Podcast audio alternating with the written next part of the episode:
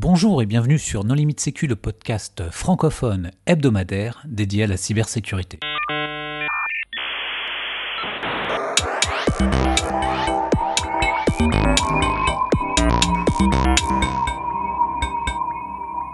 Alors aujourd'hui, nous allons parler de Suricata avec Eric Leblon. Bonjour Eric. Bonjour. Pour discuter avec lui, les contributeurs de Non Limite Sécu sont Paul Amar. Bonjour. Jean-Philippe Gollier. Bonjour. Nicolas Ruff. Bonjour. Hervé Schauer. Bonjour. Vladimir Collat. Bonjour. Et moi-même, Johan Hulot. Alors, Eric, pour les auditeurs qui ne te connaîtraient pas, est-ce que tu voudrais bien te présenter? Alors, euh, on peut presque dire que je suis un ancien dans la sécurité. Je connaissais Hervé Schauer euh, pendant le millénaire précédent, ce qui est quand même une certaine référence. Euh, et puis euh, voilà, j'ai eu deux existences, mais toujours dans l'open source et dans la sécurité réseau. Ma première expérience a été sur les pare-feux, euh, et la deuxième euh, sur la détection d'intrusion et le monitoring de sécurité orienté réseau. Le réseau orienté sécurité, pardon, j'arriverai jamais à celle-là. Alors, Suricata, qu'est-ce que c'est? Suricata, c'est une solution qui a démarré comme un outil de détection d'intrusion réseau et qui a élargi ses fonctionnalités pour être un espèce de moteur à tout faire dans la détection des menaces sur le réseau.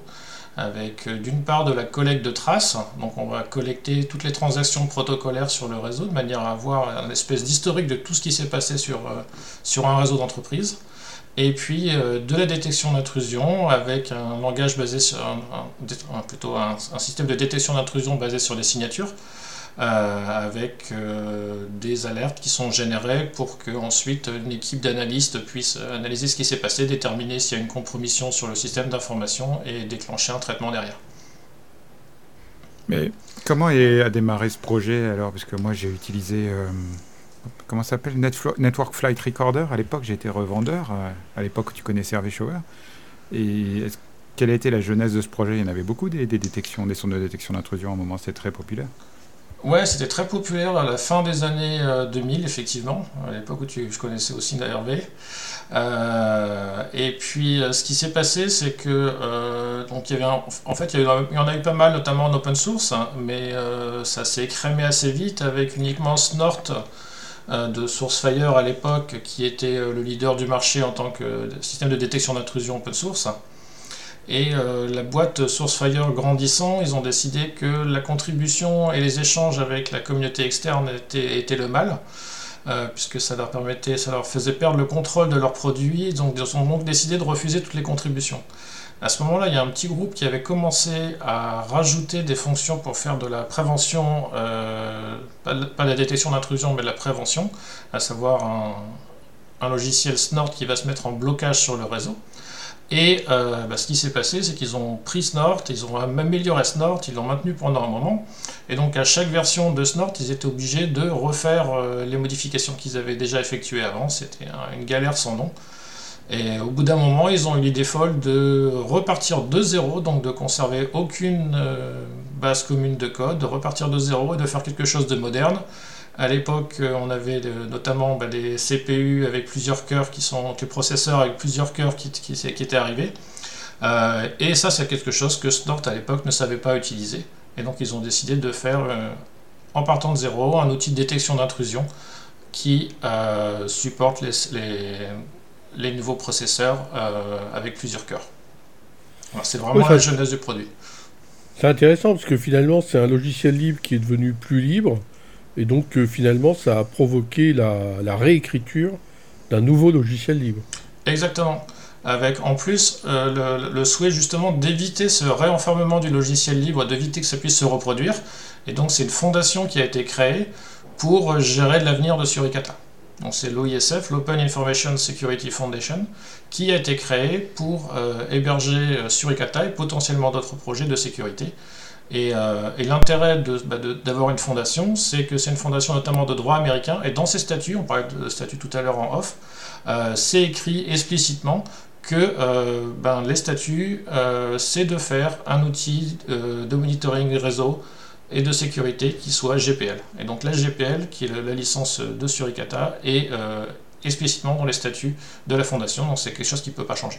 Ce qu'on peut peut-être expliquer quand même, c'est que euh, Sourcefire vis-à-vis Snort euh, était lié du fait de la licence aux contributions bah, des contributeurs.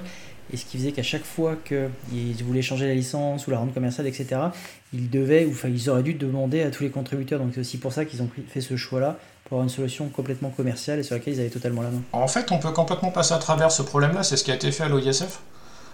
c'est de dire que à chaque fois que tu veux contribuer, tu dois signer un accord de contribution où tu cèdes les droits sur le code que tu, que tu, que tu contribues ah oui, mais ça, à la fondation. Il faut le prévoir à l'avance. Il faut le prévoir à l'avance, oui, mais bon, ouais. disons que la solution, de, vu le point dans lequel Snort était, ils auraient pu, euh, euh, ils auraient pu le faire et accepter de, de, faire, de commencer à faire signer la chose, ça aurait rien changé, quoi. Ça aurait pas changé grand-chose. Et sur ICATA, on parle de combien de contributeurs à peu près sur ce projet? Euh, On doit être à peu près une centaine, je pense, de contributeurs. J'ai pas vérifié les chiffres récemment, j'ai oublié celui-là. Euh, on a une centaine de contributeurs, je pense, environ. Des contributeurs plus ou moins réguliers. On a une équipe au niveau de la fondation qui est d'environ 15-20 personnes, euh, avec euh, une petite dizaine de développeurs, je pense, au total. Souvent, quand on parle logiciel libre, on parle usage, usage gratuit, uh -huh. certains usages payants via une entreprise. Et euh, on, on, sait aussi que euh, certains logiciels propriétaires euh, vont embarquer des logiciels libres et, et oublient de le dire. Est-ce que ce sont ces usages-là qu'on retrouve aujourd'hui à travers Suricata ou c'est quoi les usages qu'il y a? Alors les usages de Suricata, on, on, peut voir en fait à peu près deux grandes catégories. on va voir les utilisations au sein d'autres, comme tu disais, au sein d'autres solutions un peu plus larges, on a notamment pas mal de solutions de type, euh, euh, comment on appelle ça? Des solutions tout en un de, de, de, sécurité, type qui combine un pare-feu avec un proxy, avec ça, okay. qui combine, qui intègre aussi une, une couche, euh, qui intègre une couche sur ICATA. La plupart sont passés de Snort à sur ICATA ces derniers temps. Ouais, c'est un UTM, tout à fait. Je ne savais plus si c'était un acronyme autorisé. C'est un, un limite sécu. Et puis, euh, donc on a ces solutions-là. Après, on a aussi bah, des solutions spécialisées hein, qui sont des sondes de détection passive, cette fois-ci sur le réseau, euh, qui utilisent ce produit-là, et des sociétés. Donc ça, c'est la partie produit. Et après, on a des sociétés type des grands groupes qui ont des parcs de suricata déployés. Euh, par exemple, si tu choisis des employeurs de certaines personnes ici, je sais qu'ils en ont quelques centaines, voire quelques milliers sans aucun souci. Euh, c'est vraiment très répandu. Quoi. Tu peux pas citer une société américaine sans qu'il y ait quasiment des suricata chez eux. Quoi. Euh, ce qui fait la valeur euh, d'une sonde de détection d'intrusion, d'un scanner de vulnérabilité ou d'un antivirus, c'est pas tant le moteur, même si effectivement on apprécie le multithreading, etc. C'est surtout les signatures. Et alors comment ça se passe? Est-ce qu'il y a une licence séparée? Est-ce qu'il y a des flux payants? Enfin comment, comment vous gérez ça? Tout à fait, c'est un, une très bonne question. Alors, euh, je vais répondre déjà non pour commencer. Et pourquoi non pour commencer? C'est qu'en fait, on a... Euh, il y a en réalité, c'est pas juste un IDS, il faut vraiment sortir de ce truc-là. Il y a un, un truc qui m'énerve au plus haut point en ce moment, c'est une tendance qu'on voit sur Twitter de faire du suricata plus zik. Euh, c'est un peu comme mettre un tracteur avec une voiture ou, une, ou euh, dire qu'on est quelqu'un qui fait des fourchettes et des couteaux et euh, que, la personne qui fait des fourchettes est en train de vouloir dire que bah, elle fait tout en fait, hein, puisque bah, Zix fait du Network Security Monitoring en anglais, donc de l'analyse de, trafic réseau orienté sécurité. Et bah, Suricata le fait aussi, c'est-à-dire Suricata, c'est pas que des règles de détection. Si tu mets Suricata sur ton réseau juste pour extraire les informations de ce qui passe sur le réseau, c'est déjà quelque chose d'utile. Après, effectivement, je vais être honnête, la partie détection d'intrusion est excessivement importante. Parce que bon, si tu, si tu, dans la plupart des équipes, si tu fournis des, des, des bottes de paille, euh, et que des bottes de paille, et c'est ce que fait le, le, monitoring de sécurité orienté réseau, euh, de réseau orienté sécurité, j'y arriverai jamais. À ce moment-là, bah, tu as en fait euh, bah, vraiment beaucoup de données qui sont générées, et euh, généralement, ce qu'on a avec un, un, outil de détection d'intrusion va permettre d'avoir moins d'événements, de se focaliser et trouver une première porte d'entrée euh, dans l'espace de données qui a été généré par le système. Donc oui, c'est la deuxième partie de ma réponse, c'est excessivement important d'avoir des bonnes signatures. Euh, on a à l'heure actuelle pas de signatures qui sont fournies euh, par l'OISF. Et on a Proofpoint qui a racheté Emerging Thread qui fournit des signatures euh, open, donc gratuites, et des signatures qu'ils appellent pro qui sont payantes. Voilà, donc si tu veux des bonnes signatures, il faut aller voir du côté d'Emerging Thread Open, et ça vaut largement le coup par rapport à la couverture d'acheter des signatures d'Emerging Thread Pro. Mais vous avez essayé de garder une certaine compatibilité avec euh, Snort ou vous avez défini Alors, votre ça, propre langage euh, Alors en fait au, dé- au début du projet, euh, l'idée, ex- exactement pour reprendre ce que tu disais, il y a énormément de valeur dans les signatures. Donc arriver avec un nouveau format euh, de, langage de signature euh, quand on est un tout petit projet qui débute en, en 2009 et puis dire euh, bah, c'est bon maintenant vous passez chez nous, vous convertissez tout votre historique de jeu de signature qui a 10 ans vers notre format, ça ne serait jamais passé. Et donc il y avait un choix de faire une compatibilité avec, Snort au démarrage du projet. Choix qui a été ensuite, il y a environ 3-4 ans, on a décidé complètement de vivre de notre côté. Et donc c'est toujours le même langage, mais il, évo- il évolue sans qu'on se soucie le moins du monde de ce que peut faire Snort. Alors les signatures c'est très important comme, comme tu le disais, mais le moteur également. Est-ce qu'il y a des choses qui le différencient euh, sur Ikata euh, euh, avec le moteur? Sur la partie moteur, bah, en fait, il y a un truc assez amusant, c'est que bah, Sourcefire a travaillé pendant quasiment 10 ans sur Snort 3 euh, et a repris pas mal des idées euh, de Suricata, ça c'était assez amusant. Euh, notamment, je me rappelle d'une fonctionnalité qui était citée dans un blog de Sourcefire, c'est moi qui l'avais introduite dans Suricata, en disant que c'est vachement bien, il faut faire comme ça. C'est un truc que j'avais présenté à Stick euh, la fois dernière. C'était assez amusant. Et puis. et puis au niveau du moteur, qu'est-ce qu'on a? On va avoir des choses qui sont maintenant des standards, mais qui ont été introduits par Suricata.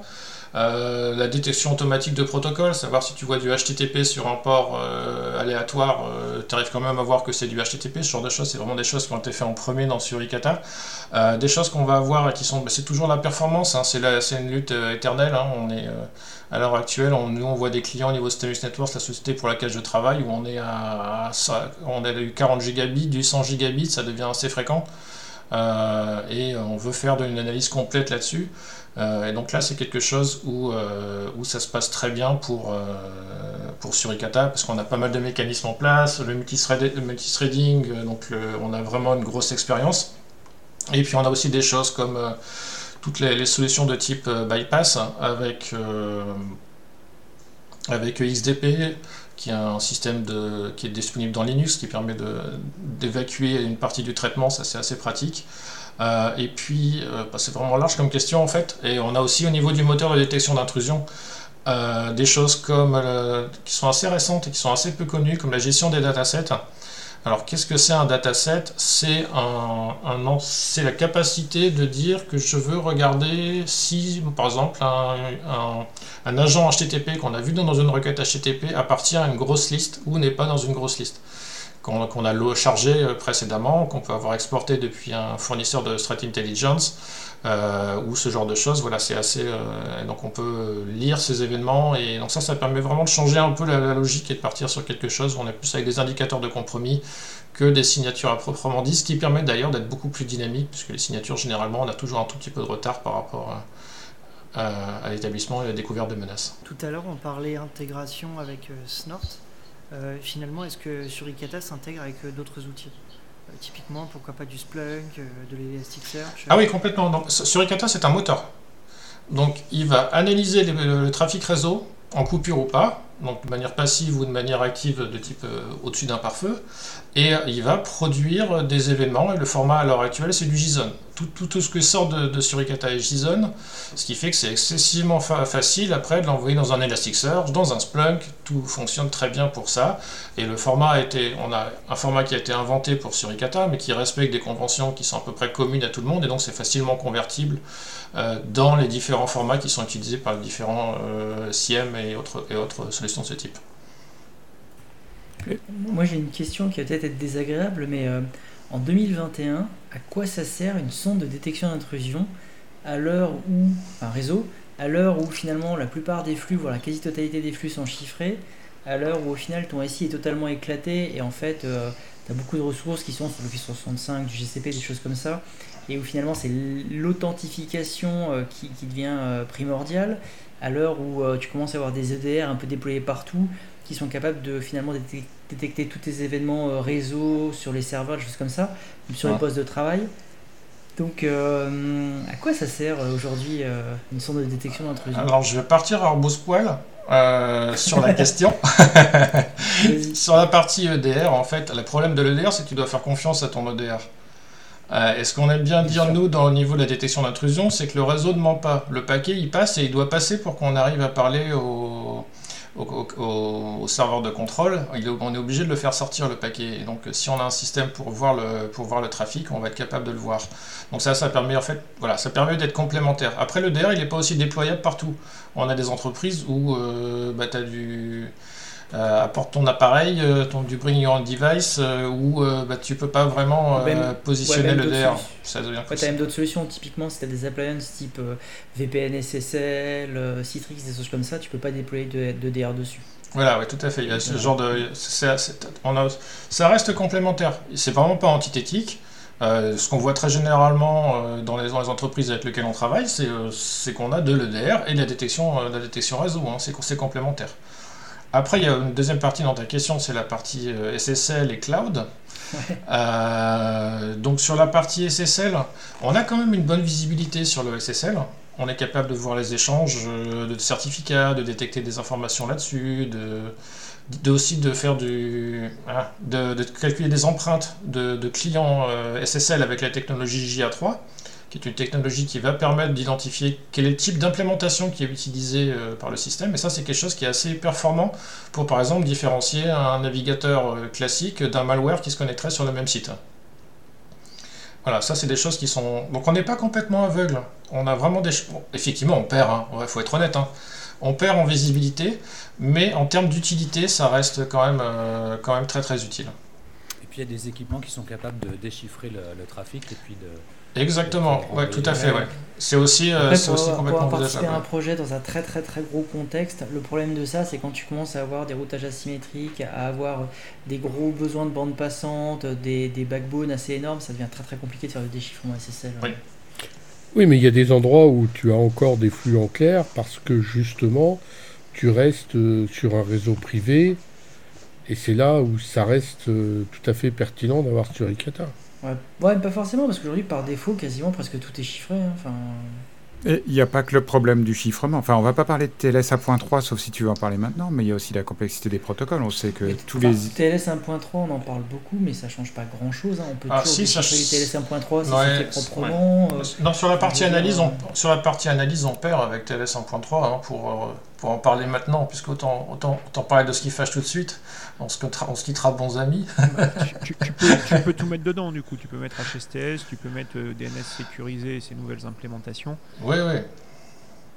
Mais effectivement, il y, a la perte de visibilité. Après, si tu vois une connexion euh, qui est chiffrée, euh, qui part vers un pays que tu, sur lequel tu n'as pas forcément d'échange, sur lequel tu vas pas fréquemment, après, on est obligé de monter un peu dans les, dans, les, dans, les, dans les couches, de voir un peu des choses par rapport à la structure dans laquelle on travaille, par rapport à l'organisation dans laquelle on travaille on va plus être sur euh, une vision de, va dire, de, détection d'intrusion comme euh, un grep sur le réseau qui va juste analyser les paquets, mais sur des choses un peu plus fines qui vont combiner des, différentes dimensions de l'analyse de ce qu'on voit passer sur le réseau.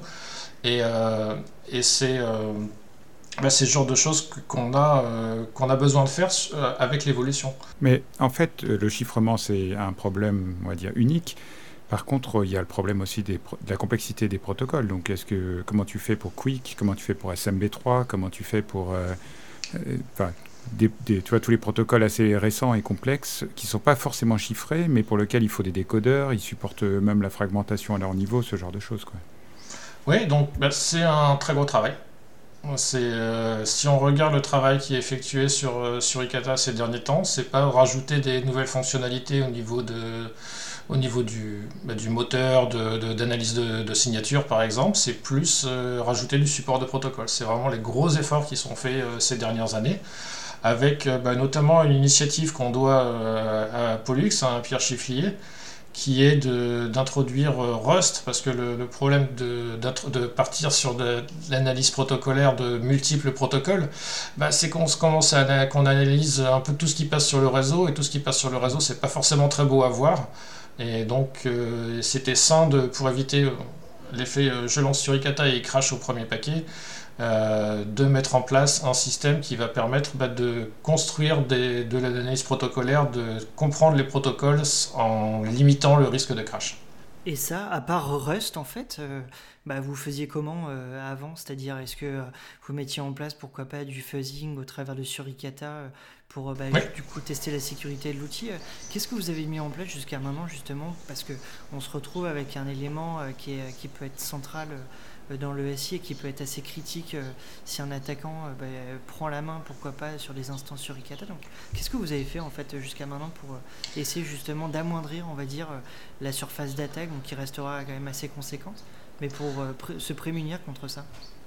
Donc, ce qu'il y a eu, c'est de faire le maximum de tests. En fait, c'était une, approche assez classique hein, qui a suivi son époque au niveau de Suricata, avec un commencement sur euh, de l'analyse de code, euh, des tests unitaires pour éviter les problèmes. Ensuite, quand le fuzzing a commencé à, être de plus en plus courant, on a commencé à faire du fuzzing. Là, par exemple, on a des derniers résultats qui sont tombés avec OSS Fuzz, euh, qui a remonté quelques trucs. Euh, euh, et, donc on a, on a ça. Juste, euh, excuse-moi, OSS Fuzz, tu peux m'expliquer juste rapidement qu'est-ce que c'est? Oui, tout à fait. Donc OSS Fuzz, c'est une initiative, je crois, de Google qui fournit du temps de calcul pour qu'on puisse faiser des logiciels. Donc ils ont un des sources sur, euh, sur GitHub et on peut lancer les différents logiciels avec des, en fait, ce qu'on appelle des cibles de fuzzing parce que si tu lances un logiciel juste en lui envoyer les paquets, il fait tellement de traitement que c'est compliqué. donc là, on va en fait tester certaines sous-parties et faire varier les, entrées de, la sous-partie euh, pour, voir si ça crache ou pas et remonter ensuite les informations. C'est un projet qui couvre euh, au moins une trentaine ou quarantaine, je pense, de, de, différents logiciels libres. Sur Ekata en fait partie et c'est vraiment intéressant. Avec l'avènement de la visio euh, pendant la pandémie, si je puis dire, euh, on a vu des, protocoles euh, plus lourds, beaucoup plus de données transportées, au moins dans la partie data. on peut citer Zoom, JT, Big Blue Button, etc. Est-ce que ce sont des choses que vous avez travaillé davantage? On sait que Zoom, au dernier Pontoon, s'est confronté à de nouvelles vulnérabilités. Est-ce que ce sont des choses que vous regardez les, les, mêmes, les mêmes que Teams. Hein. je veux dire, les articles, ils mettent toujours Zoom euh, en première ligne, mais c'est strictement identique à Teams. C'est parce que Zoom est utilisé, c'est pour ça. Euh, euh, est-ce que ce sont des choses que vous regardez, Eric, au niveau de Suricata Pas vraiment, parce qu'en fait, c'est beaucoup plus applicatif. et donc, on est déjà effectivement à l'intérieur d'un chiffrement dans, dans la plupart des cas. Euh, donc potentiellement il y a peut-être des gens qui sont penchés sur des analyses statistiques ou des choses comme ça, mais il n'y a rien de, il a rien qu'on puisse faire vraiment. Ça se passe vraiment à l'intérieur du navigateur. Hein. Donc euh, c'est un peu. Mais en matière réseau, c'est quand même des flux beaucoup plus conséquents. Est-ce que euh, aujourd'hui, toi, tu conseillerais, si on monte une, une, architecture sur ICATA dans sa PME, tu conseillerais de faire passer le flux à travers ça ou tu te dis non mais pour ce genre de truc vaut mieux passer à Non, c'est franchement non, pour une PME c'est pas un problème hein. faire tourner un suricata à 10 gigabits, ça se fait très rapidement quoi. Donc tant que tu n'as pas de lien internet à 10 gigabits, donc euh, ouais c'est enfin pour la plupart des gens normaux quoi. Euh, mais euh, donc non non franchement il n'y a pas a pas vraiment de limite hein, voilà. c'est pas vraiment un souci à ce niveau-là. quoi. Tu, tu parles de faire passer le réseau, mais juste pour être sûr, sur ICATA, c'est un IDS ou c'est un IPS Est-ce que tu peux mirorer un port et le monitorer dans ton, dans ton entreprise Ou est-ce qu'il est destiné à bloquer les flux? Auquel cas, c'est pas très pareil. Bonne question et ça me fait ça me fait penser effectivement à la question de Paul tout à l'heure que j'ai oublié de répondre à la deuxième partie. Tu disais effectivement Paul que euh, sur ICATA c'est un point de compromission et parce qu'il est sur le réseau. Mais dans énormément d'installations qu'on a de Suricata, notamment dans les grands comptes, euh, enfin dans les grosses entreprises, c'est-à-dire pas dans la, petite solution UTM euh, qui, est, disposée, on a Suricata qui va tourner sur une qui va travailler sur une copie du trafic réseau qui sera apporté soit par du port mirroring, soit par un équipement de type TAP. Et dans ce cas-là, une compromission de Suricata va créer un potentiel problème sur un réseau qui est parallèle. Généralement, le Suricata est déployé sur un réseau en parallèle et n'est pas sur le réseau de production de manière à limiter la casse. Si par contre, effectivement, on est en mode IPS, donc cette fois-ci en prévention d'intrusion, cette fois-ci, on va avoir euh, ben, la, possibilité, effectivement, de si on crache sur Ikata, ou si on prend la main sur le suricata avec des paquets mal formés, à ce moment-là, il y, a vraiment un problème. Mais si on regarde l'utilisation, en termes de nombre d'utilisateurs, si on compte un utilisateur comme étant une personne qui paramètre un suricata, je pense qu'on a vraiment beaucoup plus d'IDS on doit être à moins 90% d'IDS et on a 10% au niveau euh, de la partie euh, IPS. Mais comme il y a pas mal d'UTM que ce soit des OpenSense, des PFSense, voire des solutions de, un peu embarquées qui embarquent, propriétaires on va dire, qui embarquent sur Ikata.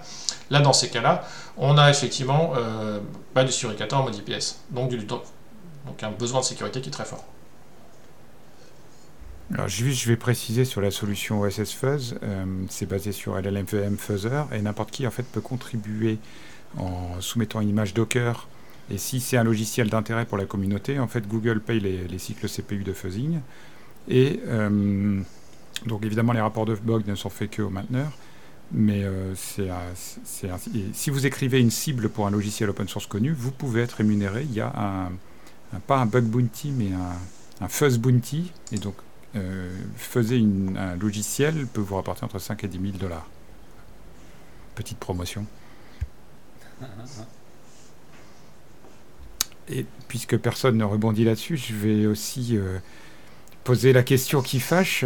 Alors, j'ai oublié HTTP2 hein, dans la liste des protocoles euh, compliqués, récents, et, et, aussi, bien sûr, l'ineffable IPv6. Alors, HTTP2 est supporté. Voilà, on l'a introduit dans la dernière version, ça n'a pas été une, mince affaire, ça a été euh, quasiment quelqu'un qui a bossé à temps plein, je pense, pendant au moins 6 mois. Un Français d'ailleurs, Philippe Antoine. Euh, euh, et, sur IPv6, bah ça, ça a été d'office. On, a d'office voulu avoir IPv4 et IPv6 qui soient supportés par, Suricata. donc oui, oui, c'est supporté, il n'y a pas de problème là-dessus ça se fait bien. Euh, bon, c'est un peu compliqué forcément de taper les adresses IPv6, notamment pour euh, ce qu'on appelle la définition des réseaux euh, maison, quoi, mais Omnet en, en, langage suricata, mais sinon ça va, quoi. Alors maintenant, si, je pars un peu plus sur, sur le produit en lui-même, puisque là tu nous as fait un tour d'horizon, mais comment ça se passe pour installer un suricata Je prends un serveur à part, je prends une petite box, il me faut beaucoup de mémoire, je fais apt-get ou apt-install sur ma distribution favorite, et puis c'est bon? Et j'achète des, euh, j'achète des IOC, euh, comme tu as dit tout à l'heure C'est ouais, c'est une bonne question. c'est une bonne question, c'est très vaste. En fait, en fait bah, le suricata en lui-même, ça va quasiment être inutile. Hein, parce que tu vas avoir des tonnes de, tu, vas, tu vas avoir un gros fichier JSON avec des tonnes d'informations à l'intérieur. Euh, et, et, donc, faut utiliser ces informations. Et si tu mets en place un suricata chez toi et c'est juste pour aller regarder de temps en temps, euh, bah, si c'est pour chez toi, ça va.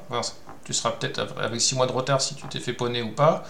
Euh, mais si c'était en entreprise, il faut vraiment mettre un cycle en place pour aller voir les informations qui viennent de, qui viennent de ton suricata et être capable de comprendre ce qui se passe euh, sur ton réseau. Et et si tu fais une combinaison entre la partie détection d'intrusion qui produit un volume limité euh, d'informations, mais il faut voir que c'est souvent ce que les gens pensent, c'est que les alertes, en fait, c'est oh j'ai vu une alerte, il faut absolument que je déclenche une, réponse sur incident, une enquête, que je mette toutes les équipes sur le truc. Non, on a des clients, ils ont un million d'alertes par jour.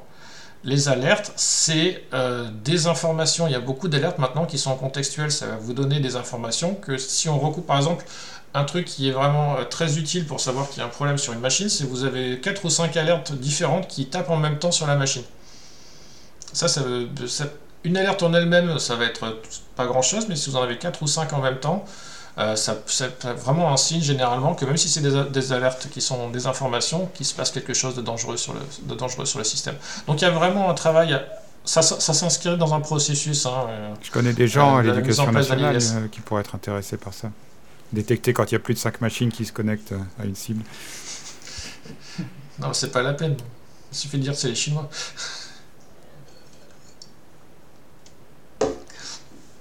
Et ne euh, confondez pas avec les Russes. Ouais, pardon, oui, je parlais des, Chinois de l'Ouest. les Ne confondez pas avec les Ukrainiens. Tout à l'heure, tu parlais, euh, tu parlais un petit peu euh, des efforts qui sont mis dans Suricata. Euh, où finalement, euh, là, on a des personnes qui sont à temps plein pour écrire euh, bah, finalement du support pour différents protocoles. quelle est un petit peu la roadmap là, sur les prochains mois concernant Suricata? Est-ce que c'est justement ça Là, on va dire le plus gros des efforts maintenant, c'est rajouter, rajouter, rajouter énormément de protocoles pour essayer d'être on va dire, compatible avec tout ce qui peut passer? comment est-ce que tu vois la roadmap ou comment est-ce que vous la voyez au niveau de la fondation? La roadmap, en fait, un, point très intéressant, c'est qu'elle est discutée de manière publique. et donc là, cette année, cause de Covid, la, discussion s'est faite sur euh, bah, sur Internet. Euh, donc il y a eu en novembre dernier une discussion sur la roadmap. Euh, et la roadmap, c'est vraiment principalement effectivement l'ajout de nouveaux protocoles. C'est vraiment ça qui est, le nerf de la guerre. Après, on a l'ajout de nouveaux protocoles. On a certaines fonctionnalités qu'on veut aussi ajouter, mais ça reste, euh, beaucoup plus faible. C'est vraiment le support de nouveaux protocoles, le support de nouveaux mots-clés pour qu'on puisse facilement exprimer des signatures qui vont matcher sur, euh, des trafics qu'on peut voir. Et puis bah, améliorer retour d'expérience sur les fonctionnalités qui ont déjà été développées, les améliorer un peu, rajouter des... On, est vraiment sur un projet euh, qui, est, mûr hein, maintenant depuis plus de 10 ans, quasiment à 12 ans maintenant. Euh, donc on est vraiment sur un projet qui est mûr et puis euh, et donc il faut qu'il se bah, je vais dire, il faut dire qu'il se contente, c'est pas vraiment le mot, il faut faire son maximum pour arriver à suivre les protocoles. Après, on parlait tout à l'heure de protocoles que je qualifierais moi d'exotiques, même si ça fait partie des plus utilisés comme HSTS, etc.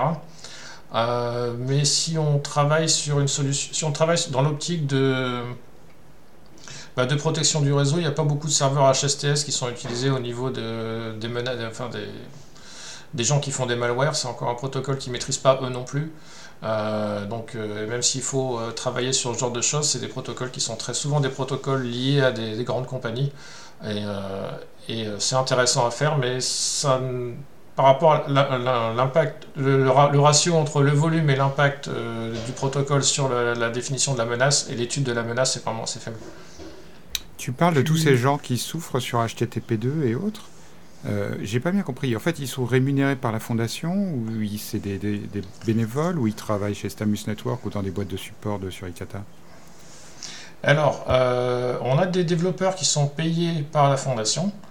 Euh, donc, on a à l'heure actuelle, je pense, entre une petite, une petite dizaine, on va dire, de développeurs qui sont payés par la fondation au total. Comment ça se passe au niveau de la fondation? Euh, En fait, elle a de l'argent euh, par euh, le truchement des membres du consortium. qui sont les membres du consortium? Donc on a des gens bien, dont on parlait. Déjà, l'ANSI par exemple, qui est membre du consortium de l'OISF, qui fait partie des gens bien parce que parce que l'idée pour eux est de soutenir le projet. Donc ils mettent de l'argent sur le projet parce que c'est un projet qui savent être important. On ne parlera pas des sondes certifiées euh, françaises euh, dans le cadre de la, de la loi euh, de défense qui sont basées sur Suricata. Ah, il y en a qui ne sont pas basées sur Suricata? Non. non, non, non, elles sont toutes basées sur Suricata. Non. Toutes, toutes, celles qui sont certifiées sont basées sur Suricata, et je crois que celles qui sont en devenir de certification sont aussi basées sur Suricata. Ouais. Oui, ça me rassure. Parce que Prélude a aussi une certification CSPN, il me semble. Oui, mais Prélude a arrêté d'être un IDS depuis environ 25 euh, ans. Donc euh, tu peux utiliser euh, Suricata avec Prélude oui, tout à fait. Ouais. Il y a un support de, de Prélude dans, dans, Suricata, donc il est capable d'émettre directement les événements en format Prélude. Ouais. C'était ma question suivante, si je puis dire. Euh, tu, nous disais qu'aujourd'hui, il y a des gens qui, euh, qui mettent de l'analyse réseau euh, avec Suricata et que ça fait un peu double emploi. Est-ce que toi, il y a des logiciels que tu conseillerais de mettre en plus? Alors, je pensais à CrowdSec, éventuellement en, complément pour s'appuyer sur vos logs, mais tu parlais de Elk tout à l'heure. Est-ce est que tu as des conseils? Je pense que en termes d'utilisation des données, elle qui est vraiment la solution open source, donc Elasticsearch, Logstash et Kibana, c'est vraiment la super solution open source pour, euh, pour analyser les données. Par contre, il faut faire ses dashboards. Après, euh, bon, un petit peu de promo, ça ne ça, gêne personne, euh, enfin ça fera pas de mal à moi. on a une distribution open source qu'on appelle Sex. Donc Stamus Networks, on fait des produits basés sur Suricata. On a toute une couche au-dessus justement pour limiter le travail que tu as quand tu as des Suricata chez toi et avoir de la valeur directement. C'est vraiment ce sur quoi on travaille depuis maintenant 7 ou 8 ans. Euh, et, donc on a aussi une distribution open source avec une interface dédiée qui va vous permettre d'analyser les, événements qui remontent de Suricata. Mais au niveau du stockage, on se base sur Elasticsearch et, et l'hostage Kibana, tout ça, c'est fait partie de la stack. Comme beaucoup de monde de toute façon. Et puis bah, si vous avez de l'argent, Splunk c'est vraiment pas mal quand même. Mais il faut de l'argent. C'est pas faux. Aujourd'hui, de quoi, euh, de quoi a besoin euh, Suricata? De plus de gens qui financent euh, la fondation, de plus d'utilisateurs, de plus de développeurs, de plus de sondes souveraines? De quoi a besoin Suricata? C'est une très bonne question.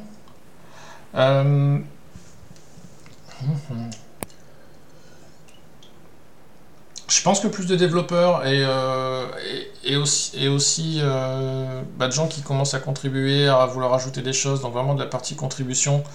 Euh, et, puis, et puis aussi que ce qui serait pas mal, c'est que la plupart des gens qui utilisent Suricata contribuent réellement à Suricata. Enfin, contribuent réellement, que ce soit par du code ou que ce soit avec, en soutenant la fondation. Euh, on peut parler, par exemple, il y a peut-être des discussions en cours, mais euh, d'Amazon qui sort, euh, qui intègre Suricata dans son offre de pare-feu sur le cloud d'Amazon et qui n'avait pas entamé, qui, avait, qui sort un produit sans avoir de discussion avec, avec l'OISF, voilà, sans vouloir tenter de contribuer, alors que c'est quelque chose qui devient, qui devient important. Et semble-t-il des, des, échanges a posteriori, mais disons qu'ils font pas ça a priori, ce qui serait effectivement une bonne démarche. On s'intéresse à un projet, on s'assure de sa viabilité, on s'inscrit dans un truc. C'est pas forcément une démarche que tout le monde a. Et comment on peut financer la fondation? Ben, C'est assez simple. Euh, il suffit de devenir membre du consortium euh, de l'OISF. Donc il y a plusieurs euh, montants. Et il y a aussi surtout quelque chose qui a été assez intelligent au niveau de la création. C'est, on en parlait tout à l'heure, on a un accord de licence qu'il faut signer lorsqu'on contribue à Suricata. Et ça, ça permet quoi? Ça permet d'une part d'avoir du code GPL qui est maîtrisé par la fondation, et, mais ça permet aussi à la fondation de fournir le Suricata sous une double licence. Donc si tu as une magnifique idée de boîte euh, qui doit utiliser Suricata et faire des modifications pour Suricata, tu peux le faire, euh, même si c'est GPL, il suffira de payer la fondation pour avoir accès à Suricata en double licence.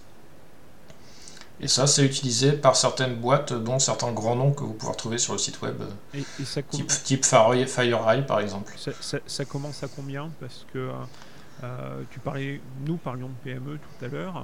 Est-ce que une PME euh, va pouvoir contribuer? Là, je lis sur le site de l'OISF que euh, la donation annuelle pour avoir un statut bronze, c'est 65 000 dollars. Donc, tu imagines bien qu'une PME ne va pas mettre 65 000 dollars dans, bah, dans un IPS. Bah, que... oui, non, mais euh, ça, l'attention, la, contribution de 65 000 dollars, généralement, il faut l'avoir du côté de l'éditeur. Mm. Nos clients sont quand même principalement des éditeurs. Enfin, les clients de l'OISF sont principalement des éditeurs, c'est-à-dire des, ou des éditeurs ou des très grosses boîtes. Euh, donc, c'est des gens, 65 000 euros pour, euh, avoir une tech, pour aider une techno qui est la base de ton produit, et puis potentiellement avoir accès à une double licence. Alors, c'est pas très. Je reformule ma question du coup. Ouais. Euh, si, euh, si on utilise le produit, euh, parce qu'on est une PME française ou un ETI, hein, une boîte de, taille uh-huh. moyenne, et qu'on veut donner de l'argent, qu'on peut donner de l'argent, à qui on s'adresse? Bah, Est-ce que c'est la fondation? Oui, non, il faut s'adresser à la fondation carrément. Oui, je pense qu'envoyer un mail à info.oisf.net et expliquer qu'on voudrait contribuer parce qu'on utilise le projet et qu'on trouve ça super bien, voilà, ça c'est quelque chose qui est tout à fait faisable. Je pense qu'il y a moyen de, s'arranger là-dessus. Et quels sont les protocoles que, que supporte Suricata et puis ceux qu'il ne supporterait pas? Oui. Donc ce qu'on a comme type de protocole sur Suricata, c'est que euh, au niveau de Suricata, ce qui a été fait depuis le début et ce qui était souvent le, positionnement en fait de la partie détection d'intrusion, c'est euh, sur ce qu'on appelle les trafics nord-sud, avec donc le trafic qui vient de chez nous et qui va sur Internet ou réciproquement.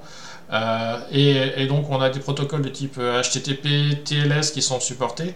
Et après, il y a quelque chose qui est en train d'évoluer pas mal au niveau de, Suricata, c'est la partie euh, trafic interne avec l'ajout de protocoles de type Samba, NFS, RDP et VNC, donc de manière à pouvoir voir ce qui se passe à l'intérieur d'une entreprise et détecter des mouvements latéraux. Et enfin, il y a deux grands sujets bah, qui sont en train de se, un grand sujet qui est en train de se développer, c'est tout ce qui est IoT, avec euh, notamment l'ajout du support MQTT dans la dernière version, qui va permettre de monitorer un peu plus ce qui se passe au niveau euh, des, des, réseaux IoT. Et puis il y a quelque chose qui suit son cours gentiment, avec l'ajout de plus en plus de protocoles, qui est toute la partie réseau industriel. SCADA avec du Modbus, du NIP, voilà, tout ça c'est des choses qui sont supportées dans Suricata. Donc on a vraiment un éventail assez large euh, d'analyse réseau et de détection qu'on peut faire sur ce type de protocole. Ok Eric, est-ce que tu voudrais apporter le mot de la fin? Donc bah, Suricata, c'est un projet qui a, qui a, 12 ans maintenant, euh, qui est vraiment mûr, euh, où on a un ensemble de fonctionnalités et qui est surtout pas juste un IDS. C'est vraiment une solution complète avec de l'analyse réseau orienté sécurité, donc de la production d'événements. Et une partie Exactement, c'est la première fois que j'arrive à le dire. et, une partie, euh, et une partie détection d'intrusion qui effectivement est l'origine du projet, mais ça a beaucoup évolué depuis. Voilà, et donc c'est vraiment quelque chose qui permet vraiment d'avoir une très très belle visibilité sur le réseau. Euh, ça va forcément avoir un coût si vous voulez l'utiliser directement comme ça et installer et mettre les choses en place chez vous. Euh, donc ça vaut peut-être le coup de regarder des solutions qui ont déjà packagé euh, sur Ekata pour arriver à jouer et à pas travailler sur tout faire, le découvrir par soi-même. On peut citer par exemple Security Onion qui est une distribution open source qui intègre Suricata et qui comprend pas mal de briques. Ou euh, bah, ce qu'on fait chez nous par exemple Sales en open source, donc Sales SELKS qui est une distribution open source qui intègre Suricata qui est prête à l'usage. Merci beaucoup Eric d'avoir accepté notre invitation. Merci à vous. auditeurs, nous espérons que cet épisode vous aura intéressé. Nous vous donnons rendez-vous la semaine prochaine pour un nouveau podcast. Au revoir. Au revoir. Au revoir.